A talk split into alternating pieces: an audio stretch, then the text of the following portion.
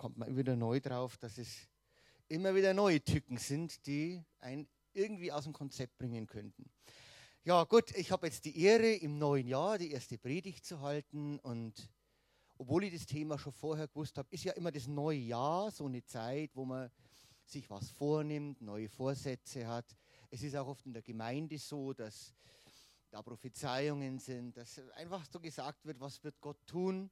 Das haben wir ja alles erlebt und auch wir sagen da oft, was nehme ich mir denn vor fürs neue Jahr. Und oft sind es einfache Dinge, die wir uns vornehmen.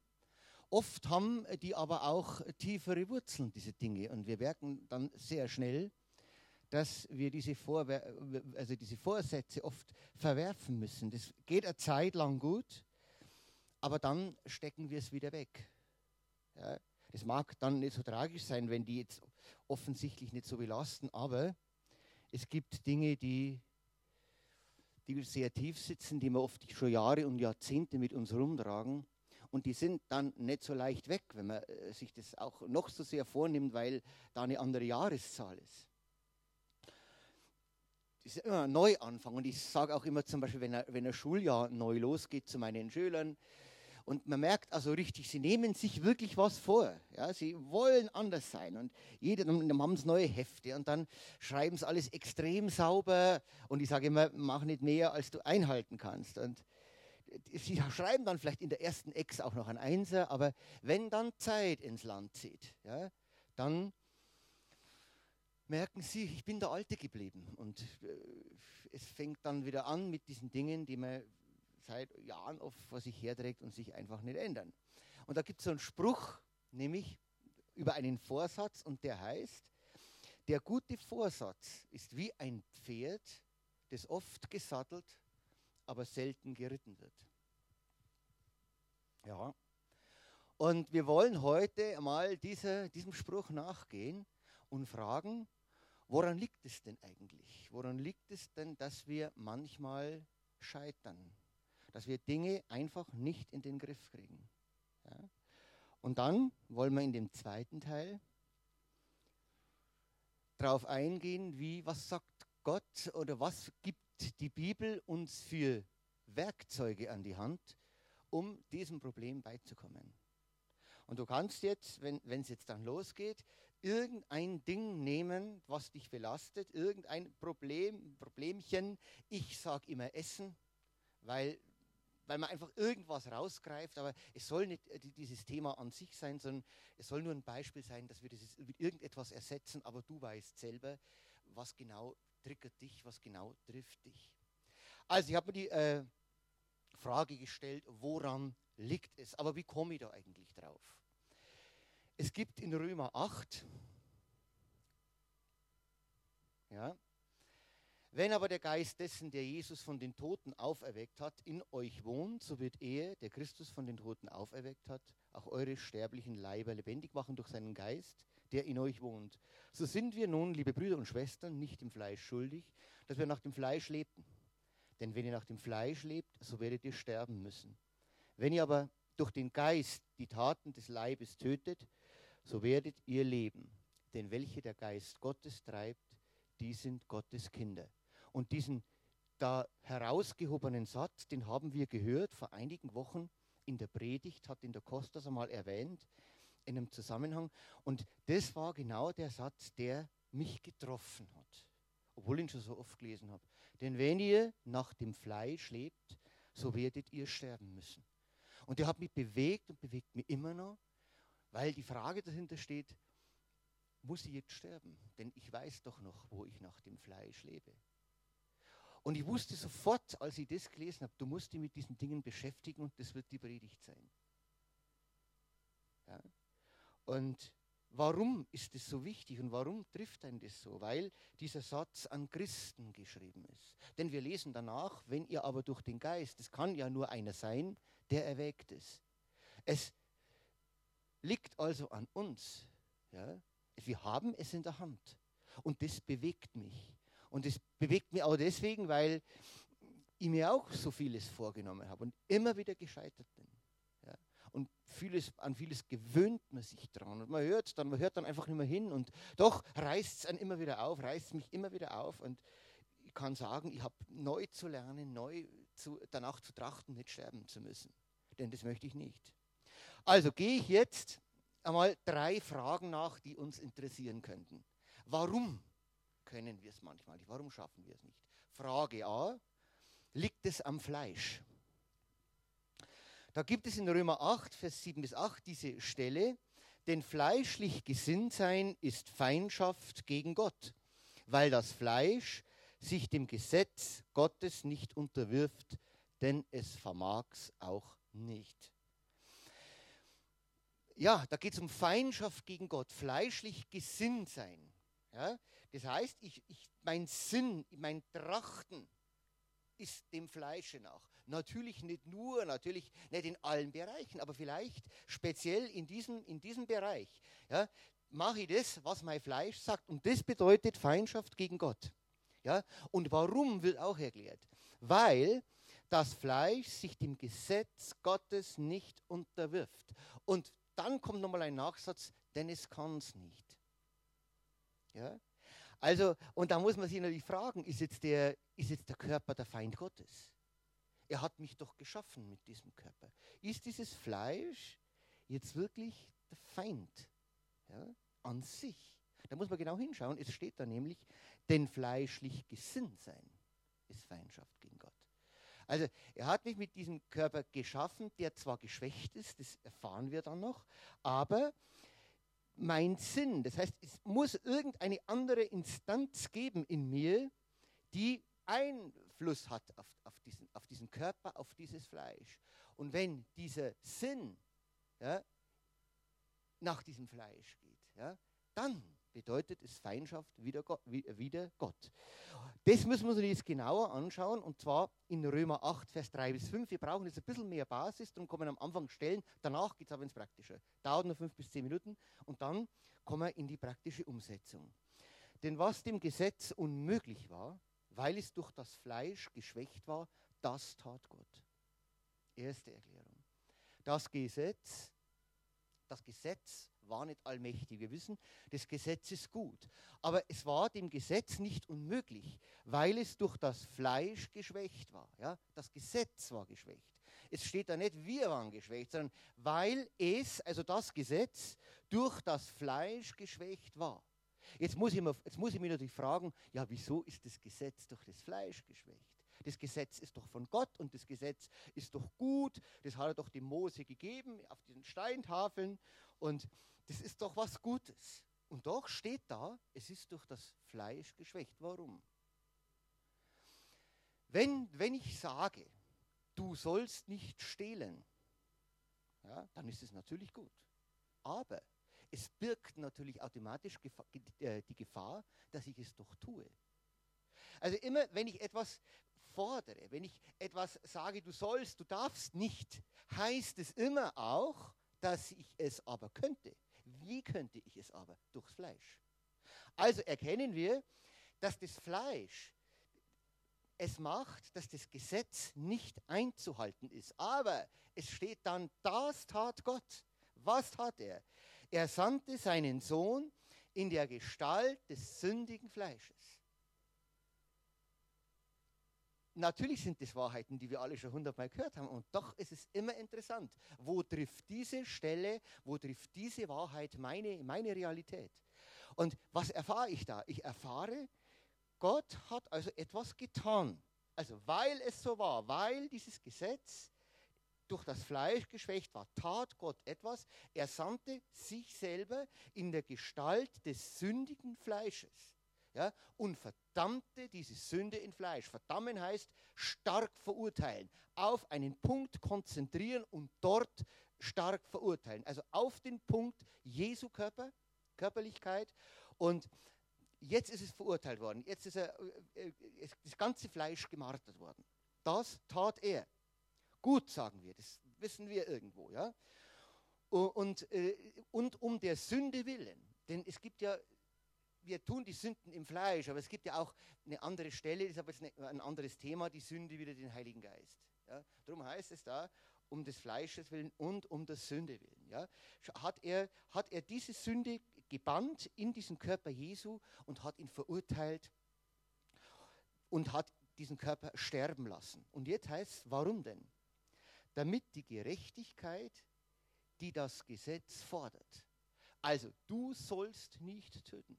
Du sollst nicht stehlen, nicht begehren und so weiter. Ja? Da soll jetzt irgendetwas erfüllt werden, nämlich die in uns, in uns erfüllt werde. Ich meine, klar ist es vielleicht, dass wir sagen, in Jesus ist es erfüllt worden. Ja? Gott hat in Jesus das äh, äh, verkörpert und dann auch verurteilt. Jesu Körper wurde äh, bestraft. Aber warum heißt da in uns? Warum trifft mich das? Ja? Weil da steht, in uns erfüllt werde, die wir nun nicht nach dem Fleisch wandeln. Die, dieser Relativsatz, welche wir nun nicht in den, im Fleisch wandeln. Wir sind also so beschaffen, dass wir nicht in diesem Fleisch wandeln durch diese Tat Jesu, ja, sondern nach dem Geist. So, und wenn ich das jetzt das erste Mal hören würde, würde ich mich fragen, äh, warum ja, ich erkenne das schon als Wahrheit. Ja. Das, ich, ich, glaube schon, dass Jesus da gestorben ist für meine Sünden und trotzdem verstehe nie, was das mit mir zu tun hat. Warum wandle ich jetzt im Geist? Ich bin doch immer noch, ich habe doch immer noch diesen Körper, habe immer noch meine Vergangenheit, mache immer noch vielleicht die eine oder andere Sünde. Und warum trifft mich das jetzt? Ja, das bedarf einer Erklärung. Also, denn die da fleischlich sind, die sind fleischlich gesinnt, die aber geistlich sind, die sind geistlich gesinnt. Also Jesus ist gestorben, im Fleisch ist die Sünde gebannt worden und äh, verurteilt worden, ja, auf dass wir nicht nach dem Fleisch leben müssen. So lese ich das raus. Dass wir nicht gesinnt sind, dass unser Trachten, unser Sinn, unser Herz nicht nach diesen Dingen ist, sondern nach Gottes Geistes. Und das bewirkt dann immer so diese Frage, ja, das stimmt schon alles und warum mache ich das dann aber? Ja, also, was für ein Fazit ziehen wir? Das Fleisch ist nicht schuld, da es aus eigener Kraft überhaupt nicht siegen kann. Wenn du, wenn du also fragst, liegt es am Fleisch, dass du dieses Problem nicht lösen kannst, dass du, dies, dass du immer wieder das Essen anfängst, dann kannst du zu dir selber sagen, ich weiß, ja, das Fleisch kann das überhaupt nicht. Auch wenn ich mich noch so sehr anstrenge. Ja, und ich weiß, dass es manche gibt, die es im Fleisch schaffen. Und ich weiß, dass es manche gibt, die, die mit eisernem Willen ja, ihr Fleisch beherrschen. Schön, wenn du das kannst. Aber oft einmal wird das dann zur Lebensaufgabe. Ja, wir haben ja heute gehört mit diesem Laufen da. Oft einmal muss ich mein, meinen Fokus so konzentrieren auf das, ich darf ja nicht essen, ich muss da so vorsichtig sein, wenn ich esse, das ganze Leben lang und dann schaffe ich es vielleicht. Das ist toll, wenn du das schaffst, aber, aber geistlich ist es nicht. Du, du beherrschst dein Fleisch.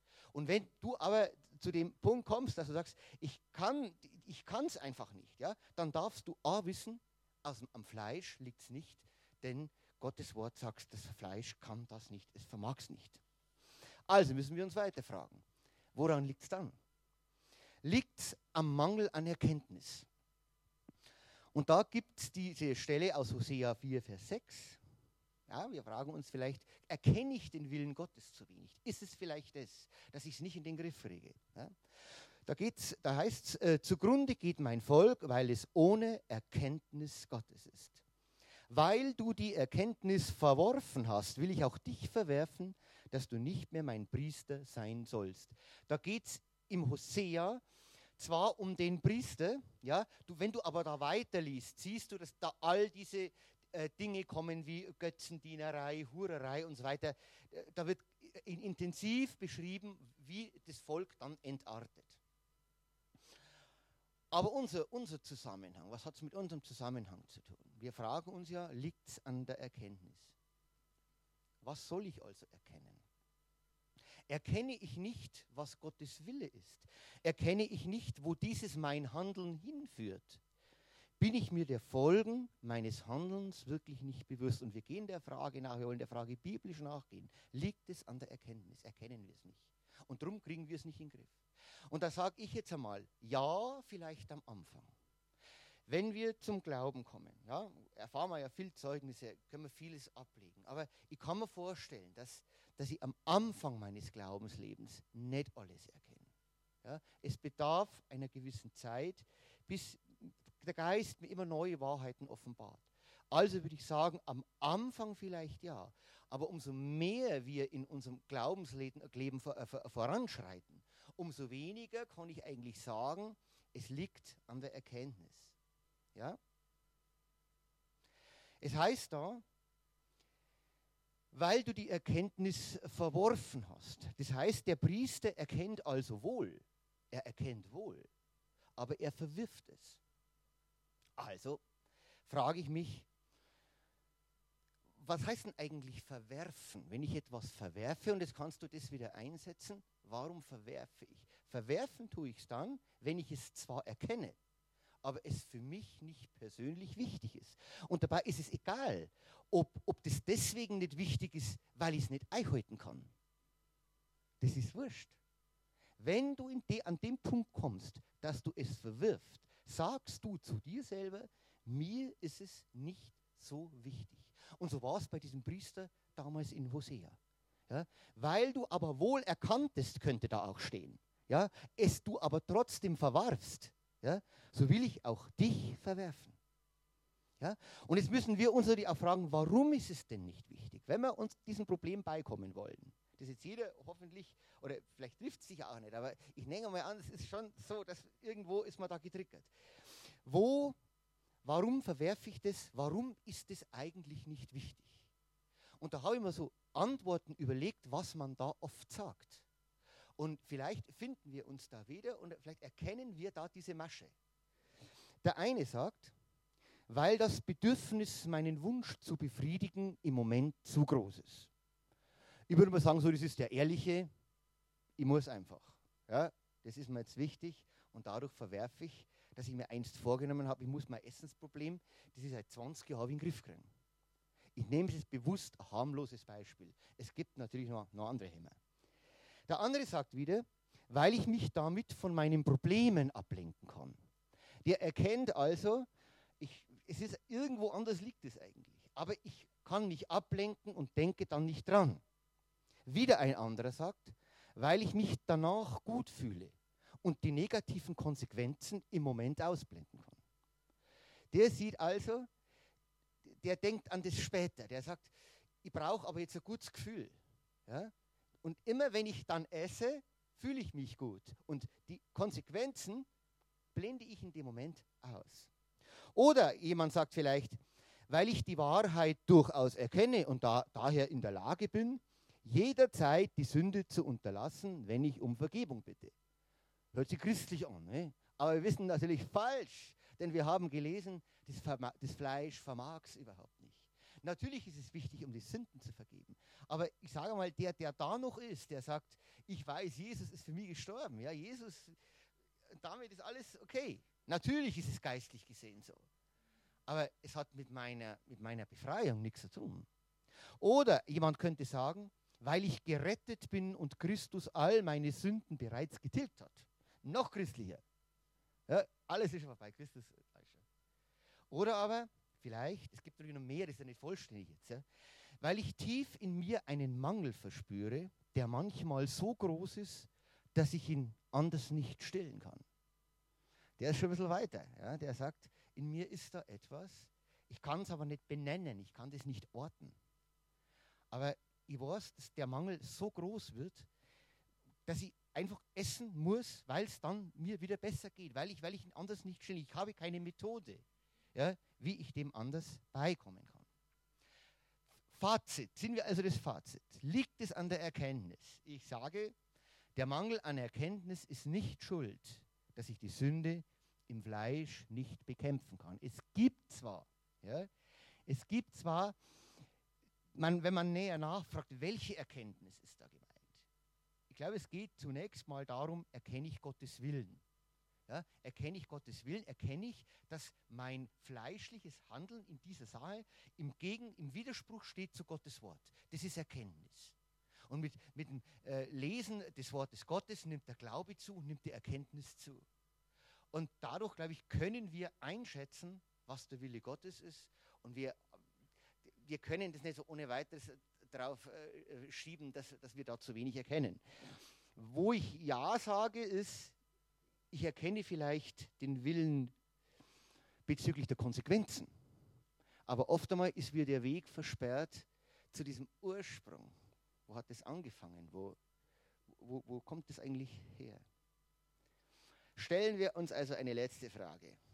Liegt es an meinem persönlichen Willen? Will ich es vielleicht zu wenig? Und dann kommt immer dieser Satz, ja, du, den, das, äh, das, äh, das Endergebnis willst du schon zum Nulltarif. Aber diese vielen kleinen Schrittchen, die dorthin führen, aber den Weg, den lehnst du ab. Ihr Leben, so ohne weiteres lasse ich mich nicht abspeisen. Ja, das ist durchaus Wille. Ja, also so ohne weiteres kann man, kann man das nicht anführen, um dann zu sagen, du hast aber zu wenig Willen. Stellen wir uns, stellen wir uns vor, wir wollen, also irgendjemand will Klavier spielen. Ja, dann hat es ja eine Ursache. Also er hat schon vieles gehört oder kennt jemand oder hat es gesehen und kommt jetzt zu seinem Entschluss, ich möchte Klavier spielen. Dann ist der Wille da, der muss reichen. Ja? Wer will schon stundenlang aber üben? Ja? Niemand will das und niemand bitte verwerfe den und sage, wenn du Klavier spielen musst, musst du auch üben wollen. Nein, muss er nicht. Und niemand will jahrelang in einen Klavierunterricht gehen. Und darum lasse ich mir nicht abspeisen mit jemandem, ja, wenn du das nicht willst, dann willst du Klavier spielen. Doch, will ich schon. Will ich. Ich nehme in Kauf, ich nehme in Kauf, dass ich dafür üben muss und dass ich dafür jahrelang zu, zu irgendeiner Klavierlehrerin gehen muss. Aber an meinem Willen, bitte halte ich fest, an meinem Willen, ich will das. Also muss der Wille reichen. Stimmt es also? Liegt es also am Willen? Schauen wir uns an, was die Bibel dazu sagt. Markus 14, 38. Seid wachsam und betet, sonst wird euch die Versuchung überwältigen. Denn der Geist ist zwar willig, aber der Körper ist schwach. Ich gehe jetzt auf diese beiden unterstrichenen Begriffe wachsam und Versuchung ein. Beten geht, das geht jetzt nicht ein. Was ist also wachsam? Ja, da lesen wir immer nur den zweiten Teil, die Versuchung überwältigt mich, mein Gott, nein, kann's, ist halt einfach so. Oder wir überlesen den ersten Teil. Ich bin eh wach. Ja, wir beten ja eh. Aber was heißt eigentlich wachsam sein? Und ich habe mir was überlegt, wie würde ich wachsam definieren? Und das lese ich euch jetzt vor. Was ist in meinen Augen wachsam? Wenn ich, also wachsam heißt für mich vorbereitet sein. Ich bin vorbereitet. Nämlich, worauf denn? Auf Gefahren, auf be bestimmte Situationen, auf bestimmte Dinge, auf bestimmten Menschen, die wir jetzt begegnen. Ich bin aber auch vorbereitet auf bestimmte zukünftige Fälle. Das heißt, das, was ich jetzt erlebe, bereitet mich auch vor. Wie könnte der Feind zukünftig handeln. Und ich bin auch vorbereitet, indem ich vergangene Schwierigkeiten aufarbeite. Freunde, anders können wir nicht wachsam sein. Wenn ich immer nur sage, Herr Jesus, hilf. Und natürlich ist das Gebet immer richtig. Aber wir müssen schon anfangen, wenn wir merken, ich habe 10 und 20 und 30 Jahre ein Problem, wo liegt denn da die Wurzel? Sonst habe ich das zu, zu meinem Lebensende immer noch. Ja, wenn ich der Überzeugung bin, dass mich da etwas dran hindert. Und das heißt für mich wachsam sein. Wachsam heißt nicht nur im Moment ein bisschen mal anschauen. Wachsam heißt, ich bin vorbereitet. Das, was ich aus meiner Vergangenheit an Strategien sozusagen parat habe, wende ich an jetzt in der Gegenwart und wo auch immer ich sie anwende, das bereitet mich so vor, macht mich fit auf das, wie die Versuchung auch zukünftig gestaltet sein könnte. So, und wenn ich das habe, wenn ich so vorbereitet bin, ja, dann bedeutet das oder meint meiner Meinung nach diese Stelle, seid wachsam und betet. Also muss ich mir natürlich fragen, wann bin ich vorbereitet? Wie, wie geht denn das? Und ich habe mir wieder Dinge überlegt, die da vielleicht uns helfen könnten, Details, die uns helfen könnten, bestimmte Fragen an dich oder an mich selber zu stellen. Wo greife ich da an? Ja, manchmal, bestimmte Lebenserfahrungen lehren mich Verzicht. Es ist manchmal so, dass aufgrund deiner Lebenserfahrung du weißt, ich muss einfach bestimmte Situationen vermeiden. Ja, das weiß jeder. Und gerade wenn du ein Essensproblem hast und gerade über die Feiertage, über die Weihnachtsfeiertage, ist es manchmal wirklich wichtig, in irgendeiner Art und Weise Verzicht zu üben. Es ist aber ein schwacher Punkt. Das ist ein schwacher Punkt. Ja? Aber es, manchmal ist es so. Weiter. Bewusst machen von besonderen Umständen, Dingen, Personen, die mich immer wieder daran hindern, meine Vorsätze, mein Problemchen zu vergessen. Die haben wir leider auch. Ja? Und es ist nicht immer nur das Fernsehen oder es sind nicht immer nur die Medien, die mich daran hindern. Oft suche ich mir, weil ich dieser Strategie auf den Leim gehe, auch so ganz besonders so, so, so Dinge aus, ja, die mich daran hindern können. Ja? Indem ich einfach woanders hinlaufe. Ja? Oder bestimmte Dinge wechsle, also dieser ofte Wechsel, ja? zeigt manchmal, ich bin gar, eigentlich gar nicht wirklich bereit, mich dem zu stellen, sondern lieber wechsle ich. Ja? Also ich mache mir bewusst, was für Umstände sind es denn, die mich daran hindern. Oder den Heiligen Geist bitten, Gefahren im Voraus aufzuzeigen. Kann ich machen. Herr, wenn ihr jetzt da hingeht, Heiliger Geist, zeig du mir, worauf ich aufpassen muss. Das sind ganz praktische Dinge und sind doch so wichtige Methoden, dem beizukommen. Oder den Heiligen Geist fragen, wo ich zum ersten Mal auf diese Schwierigkeiten gestoßen bin. Ja, auch die Möglichkeit habe ich. Wo zeig du mir auf, wo, wo war das erste Mal, wo, wo das bei mir sich so geäußert hat? Oder den Heiligen Geist fragen oder Gott fragen oder Jesus fragen, ob Schuldverstrickungen oder Festlegungen durch andere in mein Leben gekommen sind. Ja, ich weiß, das sind jetzt diese So-zu-Fragen.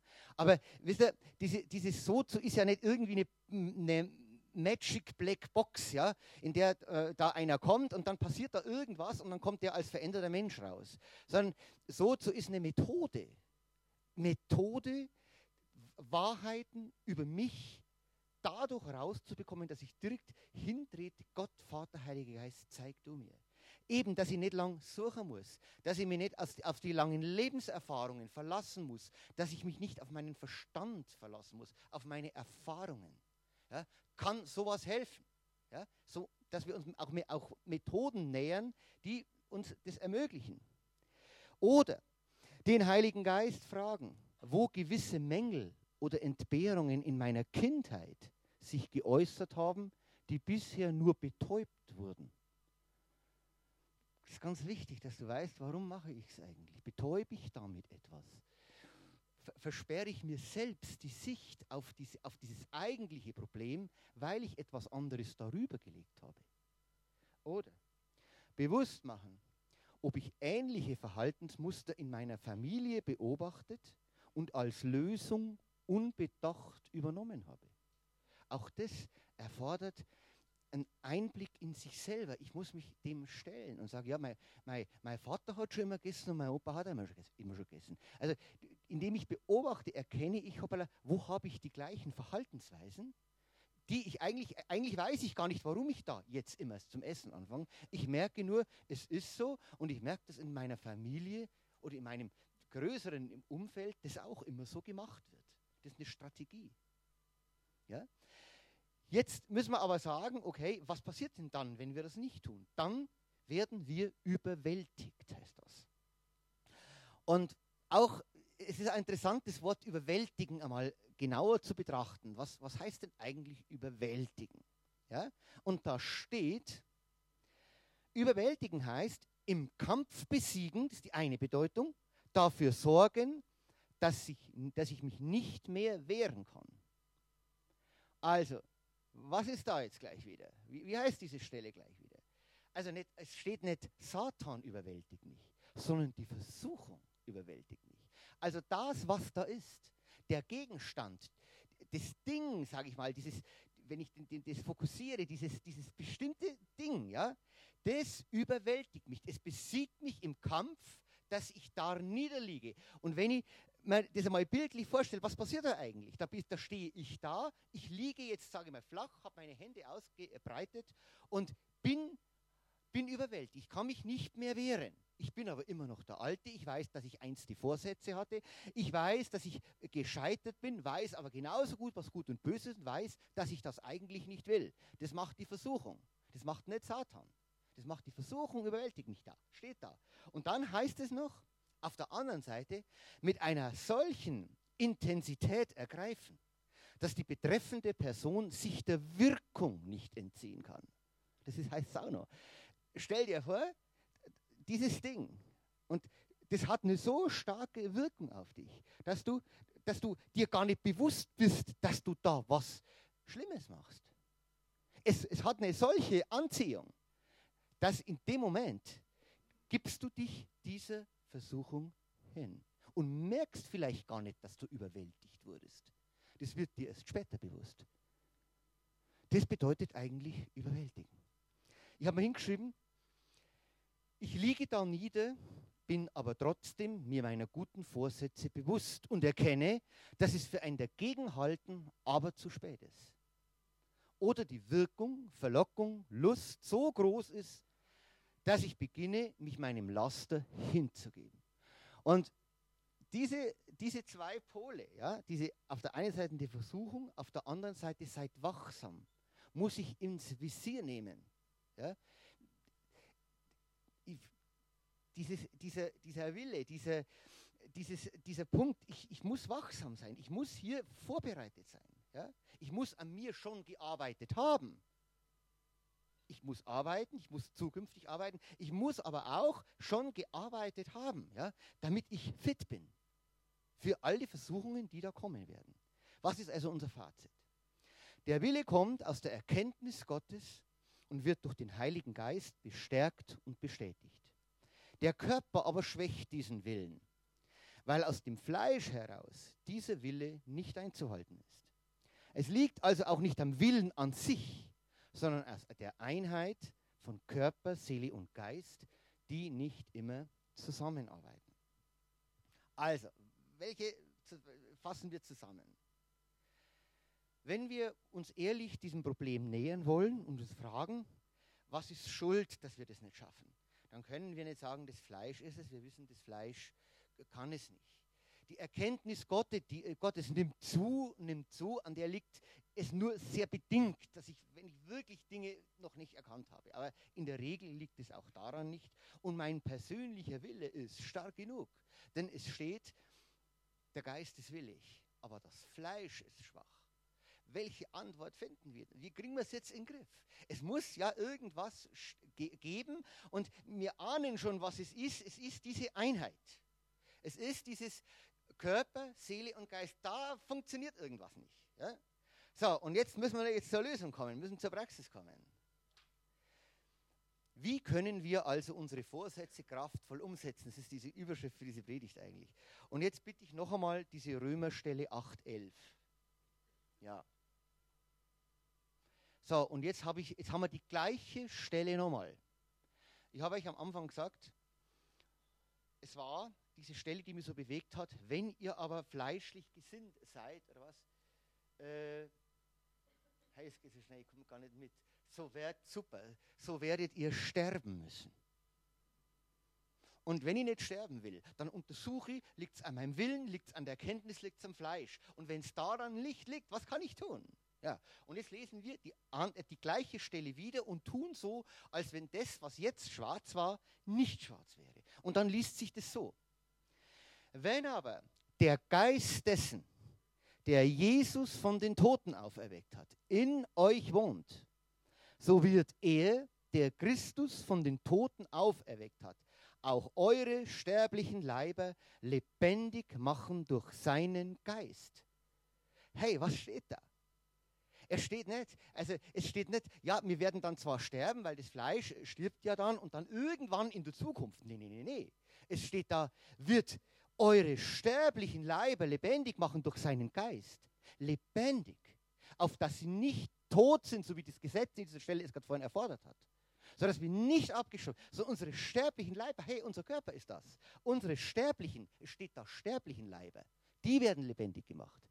Hey, wenn ein Leib sterblich ist, ja, dann kann es unmöglich diese Stelle sein. Unsere sterblichen Leiber, also unsere Leiber, die später sowieso sterben, werden lebendig durch dies. Und zwar wodurch denn? Ja? Nämlich durch seinen Geist, der in euch wohnt. Erinnert noch, euch nochmal an die e-, erste Stelle, wo das ganz aufgedröselt war mit dem, mit der, mit dem äh, äh, äh, äh, Kreuz im Fleisch. Ja? Genau das steht da. Machen durch seinen Geist, der in euch wohnt. So sind wir nun, liebe Brüder und Schwestern, nicht im Fleisch schuldig, dass wir nach dem Fleisch leben. Wenn ihr aber den, durch den Geist die Taten des Leibes tötet, und jetzt kommt's, so werdet ihr leben. Und jetzt kommt dies, genau diese Stelle, die Glauben freisetzt. Freunde, alles, was ich bisher erreicht habe und alles, was bei mir nimmer ist, habe ich nur durch den Glauben geschafft. Nur durch, durch den Glauben, durch, durch diesen Umstand, ja, hat in mir so viel bewegt, dass der Glaube das alles angekurbelt hat. Nämlich was? Wir müssen uns fragen, wessen Geist ist das? Das ist der Geist Gottes. Und da steht, der Jesus von den Toten auferweckt hat. Wenn aber der Geist dessen, A, wer ist er und wer ist, und B, wer ist der Geist? Der Jesus von den Toten auferweckt hat, in euch wohnt, immer noch unbekannt, so wird er, wer denn jetzt tun? Der Christus von den Toten auferweckt hat. Auch eure Leiber lebendig machen durch seinen Geist. Gott Vater. Gott Vater ist das. Und mit welcher Methode, mit welcher Strategie macht er das? Er benutzt seinen, seinen steht da, seinen Heiligen Geist in uns. Und dieser Heilige Geist bewirkt, dass unsere, und das muss man theoretisch natürlich wissen, sonst beten wir anders, dass der unsere Glieder, unsere sterblichen Glieder, die dem Tod sowieso geweiht sind, das steht da, ja, aber lebendig macht, sodass wir nun nicht mehr nach dem Fleisch leben müssen, sondern nach dem Geist. Das heißt, dieser Geist, dieser Geist Gottes, der da beschrieben wird, hat so viel Kraft, ja, dass er selbst Tote auferwecken kann. Dieser Geist macht unsere Leiber, also unser Fleisch, lebendig. Wozu lebendig? Und jetzt kommen die Unterstreichungen so lebendig, dass wir in der Lage sind, durch diesen Geist, also durch die Erweckungstat, also durch die Tat, die Totes lebendig, Verlorenes gefunden, Schwaches stark und Zerstörtes wieder instand setzen kann, den Sieg erringen. Vater, und äh, ihr Lieben, und das ist der Glaube.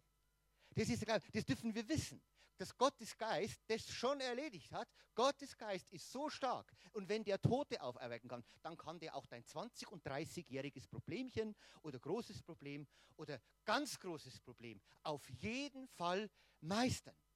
Und zwar nicht irgendwie, sondern du. Du. Ja? Es steht nämlich da drinnen, nicht dein Fleisch und dein Körper wird sterben, sondern du. Also, wir erfahren in dieser Stelle, ihr aber, wenn ihr aber durch den Geist die Taten des Leibes tötet, das ist ein Vorgang. Töten ist ein Vorgang. Das heißt, ich muss da etwas machen. Es reicht nicht, wenn ich immer das bete, Vater, mach du. Ich bin ja total begeistert. Ich stehe neben dir wieder und möchte dir, Heiliger Geist, zuschauen, wie du das machst. Hey, hilf, dass du, mach das du. Ja, bete ich manchmal. Und derweil weiß ich doch genau, hey, ich bin hier gefragt. Ich, es steht da, wenn ihr aber durch den Geist, warum steht da durch und nicht mit dem Geist? Natürlich mit Hilfe des Geistes, aber durch den Geist muss deswegen stehen, weil die Tat schon vollbracht wurde. Ja? Wenn, der, Geist muss vorher schon gewirkt haben, dass wir wissen, wir können dich anrufen.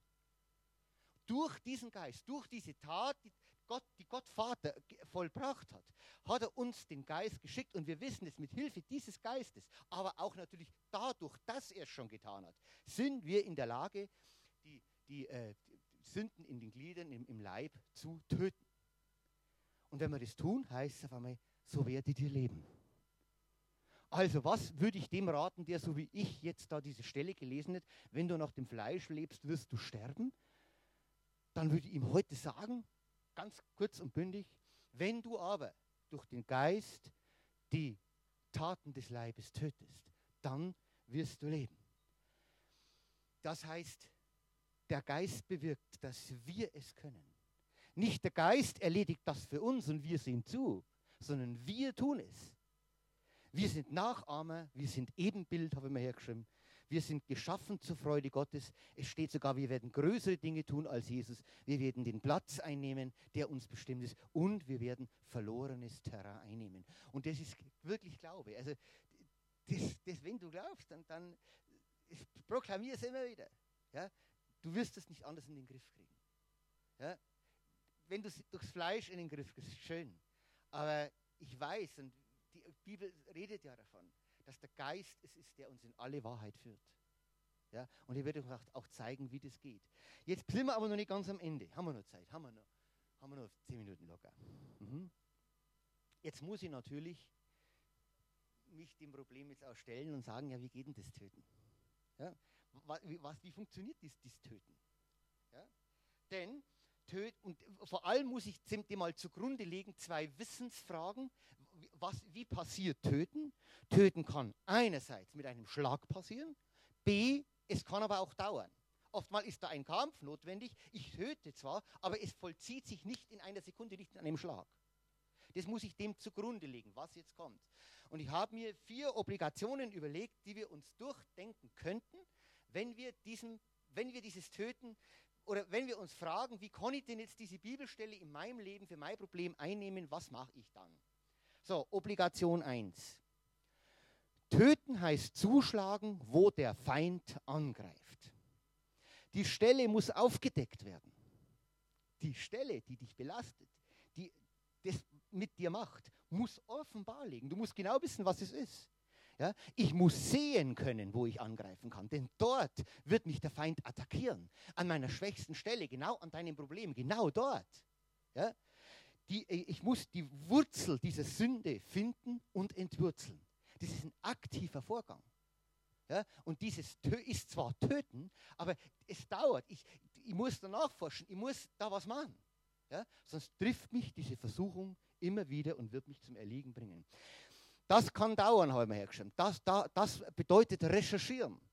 Ja? Das bedeutet, mich dem zu stellen. Es bedeutet, nicht alles ist sofort sichtbar. Oft erkennen wir unser sündiges Verhalten, wissen aber nicht, woher es kommt. Wir fragen also den Heiligen Geist, dass er uns diese Wurzel aufzeigen soll. Erste Obligation. Zweite. Töten muss ich mit dem geeigneten Werkzeug. Wie kann ich dem Feind hier begegnen, wenn also die Stelle offen, offen ist, wenn du weißt, es ist genau das. Oder da, das ist die Wurzel meiner Sucht, meines Problems. Ja? Welche welche Strategien, welche Werkzeuge kann ich jetzt hier anwenden? Das kann manchmal sein, Schuld bekennen. Ja? Das ist wichtig. Oder es kann um Vergebung bitten. Ja? Oder Gottes Wahrheit für die spezielle Situation suchen und über sich selbst proklamieren. Das ist schon schwieriger.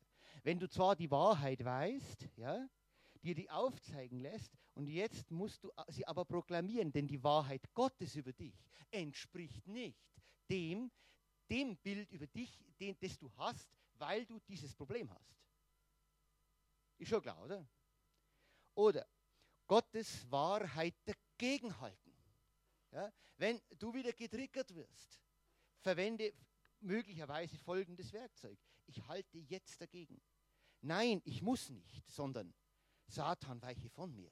Wenn du mal bedenkst, dass, dass selbst Jesus zu Petrus, den er dann den Fels der Gemeinde nannte, in dem entscheidenden Moment, ich glaube, jeder weiß die Stelle, wo Petrus so entrüstet war und Jesus trösten wollte, weil Jesus sagte, welchen Weg er jetzt gehen müsse, nämlich den des Kreuzes.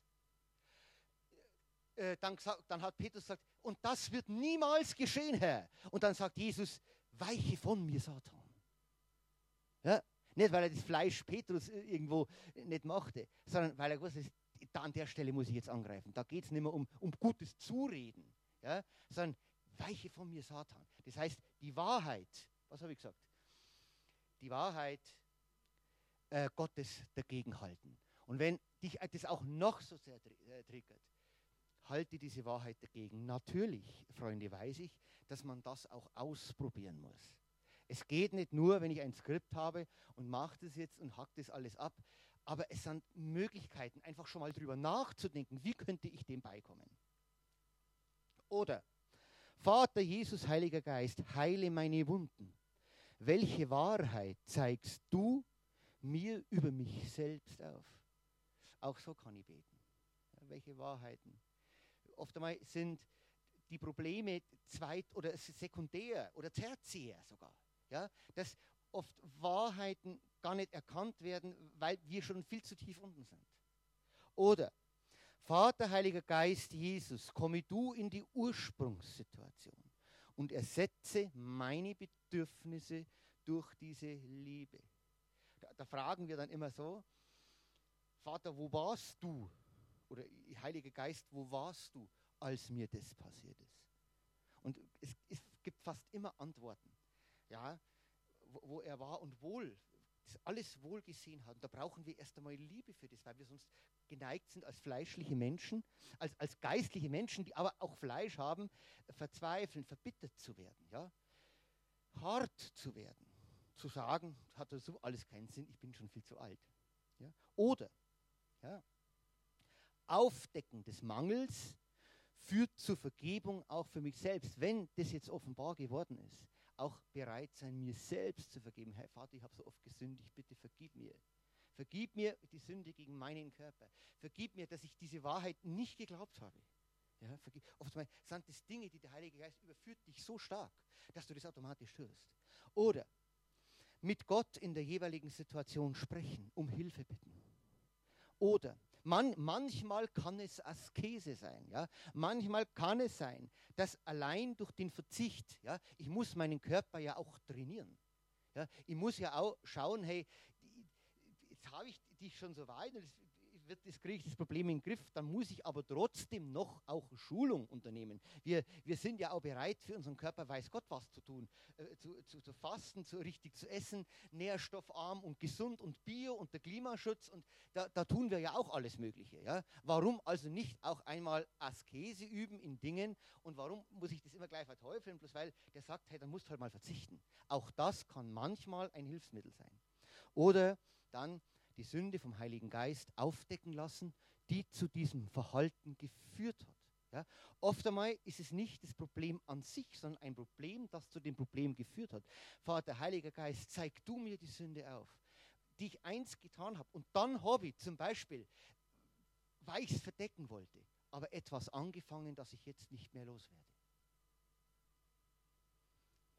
Also die Wahrheit ist immer ein Werkzeug und ist immer eine Waffe. Werkzeug ist immer die Wahrheit. Und die Wahrheit wird dir der Heilige Geist immer offenbaren. Dritte Obligation. Töten erfordert Glauben und Mut. Ich muss wissen, was der Heilige Ge was der Geist Gottes für mich getan hat. Ja, das heißt, diese Stellen, die wir da alle, die, die muss ich schon wissen. Also ich, ich, ich darf da nicht jedes Mal nochmal neu zweifeln. Ja? Sondern ich muss wissen, es ist die Wahrheit. Gott ist gut und er würde niemals in seinem Wort was schreiben, was nicht stimmt.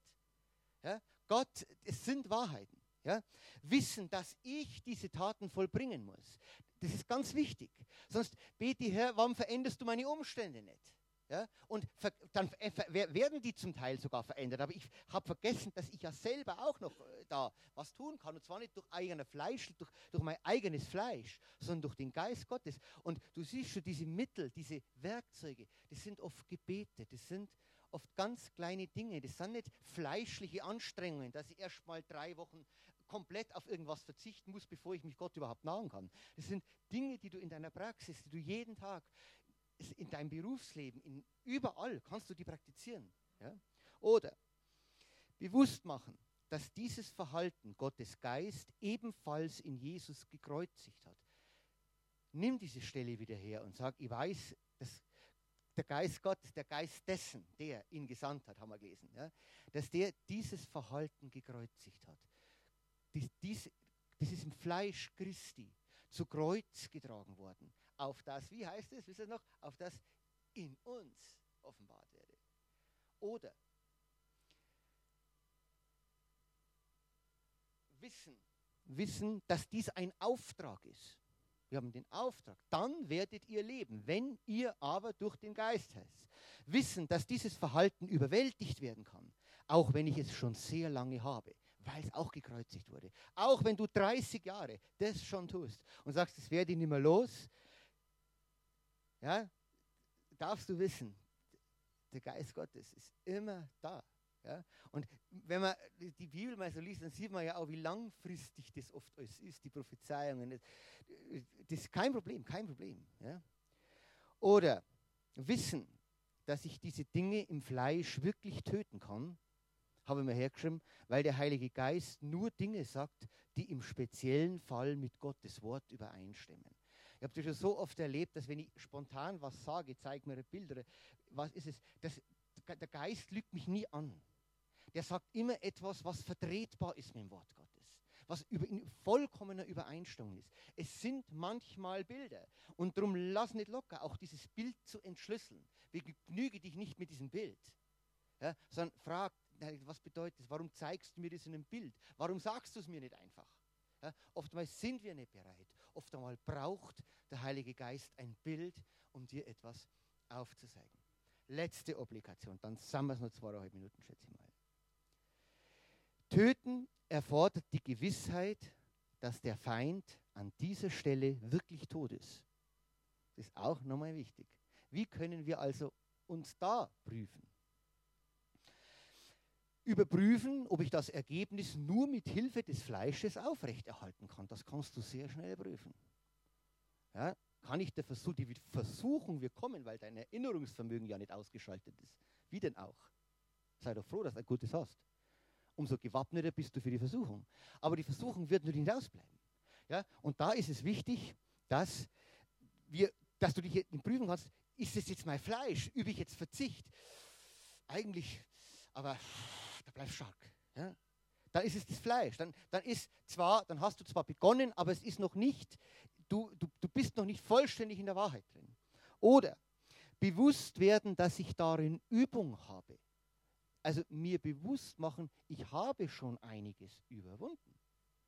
Ich weiß schon, ich habe schon eine Erfahrung an Strategien, die ich da anwende. Oder Bedürfnis, oftmals äußert sich das in einem Bedürfnis, anderen in ähnlichen Situationen zu helfen. Ja, wenn du das Gefühl hast, hey, der, der leidet an dem, den, dann hast du so oft mal so einen Drang oder sagt der Heilige Geist dir auf, dass du jetzt selbst gefragt wirst als Täter, nämlich als der Täter, der unterstützt den anderen in seinem Problem, wo er gerade steckt. Oder das eigene Verhalten beobachten. Oder versteckte Gefühle offenbaren und verbalisieren. Oftmals ist es so, dass wir zwar das Problem im Griff haben, aber es sind da noch andere Dinge. Es, oft im sexuellen Bereich. Ja. Es sind da noch andere Dinge, die, die da mit reinspielen. Ja hilft, hilft auch oft, sie mir gegenüber selbst zu verbalisieren und dann auch in der Therapie oder in, oder in der Seelsorge oder was weiß ich. Also das Verbalisieren ist immer ganz wichtig. Und dann am Ende habe ich noch, dann hör mal auf, gegebenenfalls anderen als Zeugen benennen. Ich kann, wenn ich so offen bin, natürlich auch zu jemandem kommen und sagen, du, siehst du da noch was an mir? merkst du da? Oder auch mal, wenn das vielleicht ein guter Bekannter oder eine Person deines Vertrauens, kannst du bestätigen, dass ich da wirklich frei bin? Kannst du, siehst du das auch so? Und so sind es halt nur einmal die, die Dinge, die, wo, auch wenn wir Probleme überwunden haben, trotzdem ist es ganz wichtig, dass wir wissen, ist es auch wirklich weg? Ist es weg? Oft täuschen wir uns da. Ja? Denn es heißt, und das brauchen wir nochmal ganz schnell, das ist der letzte Satz jetzt, denn welche der Geist Gottes treibt, die sind Gottes Kinder. Ja, und auch wenn es ein bisschen naiv klingt, Kinder springen rum, laufen rum. Und Kinder verbergen nichts. Ja, es heißt, lasst die Kinder zu mir kommen. Und es ist keineswegs eine Naivität, ja, sondern es heißt sogar, wenn ihr nicht werdet wie die Kinder ja, wenn ihr nicht werdet wie die Kinder. Äh, das heißt, wir lassen uns in die Karten schauen. Ich habe einmal, äh, in einer der letzten Predigen habe ich gesagt, das mit diesen Früchten, könnt ihr euch noch erinnern, oder einige, die da waren, die Früchte des Geistes, ja, die sind für dich da. Die, die offenbar ich. Also ich habe die zwar, aber für dich sind es Nütze. Die Früchte. Und darum dürfen wir auch zum anderen dann gehen und sagen, du, ich hab, siehst du das auch so? Ich, ich bin frei. Und wir wollen ja alle frei werden in diesen Dingen, in unseren Süchten, in vielen Dingen, wo wir wissen, das offenbare ich zwar nicht hier, jetzt in der Gemeinde, aber tief in mir weiß ich, da habe ich Nachholbedarf. Und da möchte ich diese Strategien in meinem Leben anwenden. Gut, dann beten wir jetzt noch für, für das. Vater, ich möchte danken, dass, ja, dass ich immer wieder, wenn ich bete, sag mal auf, was ich da eigentlich predigen soll. Dass du sofort da bist, dass du mich sofort sensibilisierst, was ist dran. Und meistens sind das Dinge, die mir natürlich auch selber triggern. Vater, ich, ich möchte all die, die, die, die das betrifft, dir bringen und dich bitten, dass du wirkst, dass sie sich ausstrecken, Vater, nach den Dingen, die oben sind. Dass sie nicht trachten, was unten ist, was in dem Fleisch ist, sondern dass sie mit dem Heiligen Geist, den du äh, geoffenbart hast und geschickt hast, nachdem Jesus selber nimmer da war, ja, dass wir in der Lage sind, dies mit diesem Geist und durch deine Tat, ja, die Sünden in unserem Fleisch zu kreuzigen, auf dass wir leben, Vater, und dass wir Zeugnis sein können, dass wir bezeugen können, hey, das und das ist bei mir, und das wird Glauben freisetzen, das wird Glauben freisetzen zu anderen, anderen, die da vielleicht verstrickt sind und wir wissen es nicht, weil wir nur die Fassade sehen.